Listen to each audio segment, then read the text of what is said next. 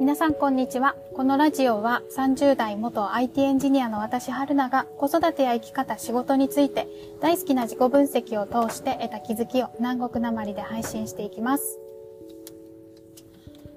はい。えー、今日は、あの、私が今まで、というか今ハマっているドラマ、海外ドラマから感じたことをちょっとシェアしたいなって思っています。今私はネットフリックスでザ・クラウンっていう海外ドラマを見ています。あの、この話は、イギリス王室の今年ご逝去されたエリザベス2世、エリザベス女王の女王になる前から女王になって、なった後までのその生涯を通して、としたそのイギリスの王室の歴史みたいなものを、まあ、スキャンダルも含めて、そういうものをあのドラマにしているんですけれども、あの、前、前にその配信でイギリスにすごく興味があって行きたいっていうお話もしたんですが、あの、なんかですね、そんなに縁はなかったんですけど、今まで行く機会もなかったし、縁はなかったんですけど、なんか、あの、惹かれるところがあって、このドラマも見始めたんですが、あの、えっ、と、そうですね、あの、このドラマを通して、そんなに、あの、ハラハラするようなところ、ようなドラマではないんですよ。もう淡々とその、こういう、えっ、と、事件とかスキャンダルとか、こういう情勢社会情勢に対してその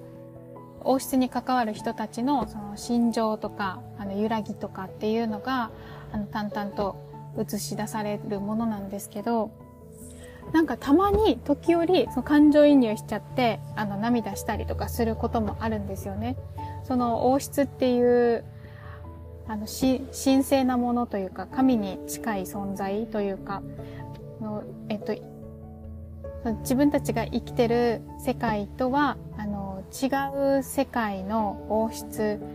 もでもやっぱりあのそこを構成しているのは私たちと同じ人間であってでやっぱねそれぞれあのぶつかったりとかあの苦悩したりとか葛藤があったりとかするんですけどであのエリザベス女王のその苦悩とかっていうのもすごく生々しく映し出されていて一回すごく感動したところがあったんですよね。あの、まあ、簡単になんですけど、えっと、女王は、あの、象徴として、その、神と一番近い存在みたいな感じで、あの、象徴として崇められている存在なんですけど、だからそこにその女王の感情とか人間、人間らしい感情とか、市場みたいなものを見せてはいけないし、それを、あの、そう、公務の中で反映させちゃいけ、表現しちゃいけないとされてきたみたいなんですね。で、だから、あの、なんかその公務もすべて、えっ、ー、と、政治が絡んでいて、こういう風にしてくださいみたいな感じで、話す内容であったりとか、振る舞いであったりとか、あの、会う人とかすべて決められた中で、公務を行っているんですけどなんか女王がですねあのこうした方がいいんじゃないかっていう方なあの提案をするんですよ。でもそれがあの周りのその王室の側近の方であったりとかうんとその政治的なあの首相その当時の首相とかその政治的なあの方々から止められるんですよ。それはちょっとあのあまり生きてないです、いけてないですね、みたいな感じで、やるべきじゃないです、みたいな。あなたはもうただ黙って言ったことをやっていただけたら、あの、いいんです、みたいな感じで。で、すごくモヤモヤするんですけど、でも、あの、一回その、女王が公務でアフリカに行った時に、あの、ご自身で、あの、こうした方がいいっていうのを強く思って、で、その場の判断で、やるって決めちゃうんですよ。で、周りはもうあたふたするんですね。え、な、なんかし始めたぞ、みたいな。で、それをやって、結果的にそれが、あの、すごく大成功して、その現地の方々に受け入れられて、で、あの、政治的に、えっ、ー、と、平和なというか、有利なところに進んだんですよ。で、みんな、皆さんが、あの、いや、素晴らしかったみたいな感じの評価をするんですけど、あの、そこにですね、すごく、あの、特にというか、まあ、それ以外のところが、あの、淡々としたペースのドラマだからこそ、なんかそういう盛り上がりがですね、あの、めっちゃ、あの、グッとくるんですよね。で、私もすごく感動しました。で、分かってきたんですよ。こういう、あの、なんか周りが、いや、それは絶対違うとか、そんなことやってもうまくいかないとか、あなたにはできないとかっていう、その周りの力を押しのけて自分を通してそれがうまくいった時の、の、あの、達成感みたいなところに、私はすごく感動するんだなっていうのがなんか最近分かってきたんですよ。で、あの、このザ・クラウンのドラマ以外でも、例えば、ディズニーのアニメで、モアナと伝説の海っていうお話がありましたよね。あれもモアナがその自分の、自分の信じた道を周りに止められても進んでいった先にああったその達成感であったりとか、他にも、あの、えっ、ー、と、プ、Legally Blonde、キューティー・ブロンドっていう映画が昔あったんですけど、それも、あの、ブロン、アメリカのそのブロン、髪、髪がですね、ブロンドの女性は、えっ、ー、と、なんかあの、えっ、ー、と、あまりその能力が伴わないというか、あの、なん、なんて言うんですかね。その、えっ、ー、と、下着の、下着のモデルとしか、してしかその見られていないみたいな感じで、そのブロンドのエルっていう主人公の女性が、そう、あの、私はそうじゃないみたいな、周りにですね、もうそんなことしなくても君はもう十分綺麗だから勉強なんかしなくていいんだよみたいな感じで言われるんですけど、あの、いやいやって言って、あの、弁護士になることを目指して勉強していくっていうお話なんですよね。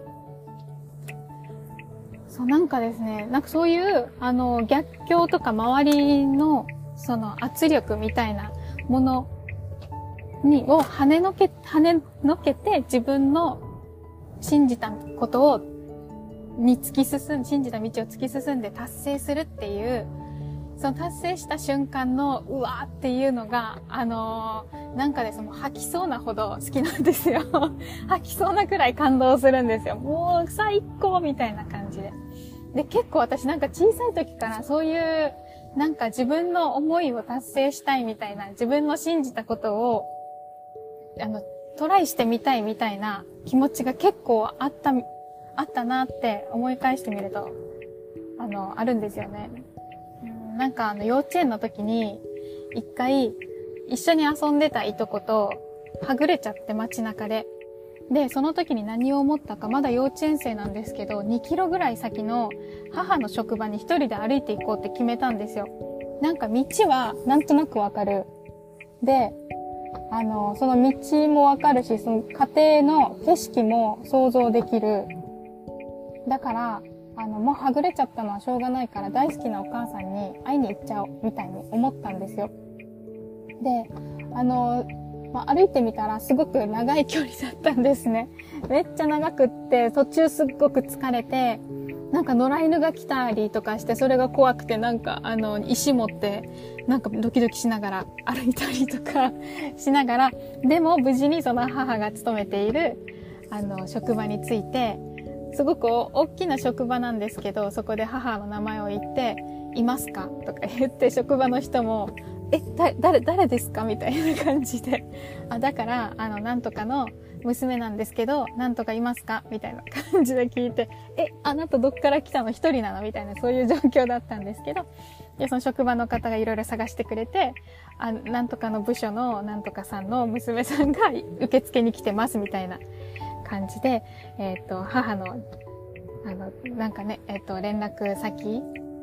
まあ、結局はその母の実家、おじいちゃん家に電話が行って、で、おじいちゃんとかおじさんが、あの、迎えに来てくれて、みんな探してたんだよ、みたいな、めちゃくちゃ怒られて、シュンってするみたいなことがあったんですけど、でも私の中では、ほら、やっぱり私はできた、みたいな。私は、あの、思ったことできるんだ、みたいな感じの達成感に満たされていたみたいなことがあったんですよ。だからね、なんかそういう周りができないできない危ない危ないとか、あの、やらない方がいいみたいな、そんなうまくいくわけないみたいなことを言ったとしても、あの、私はできるって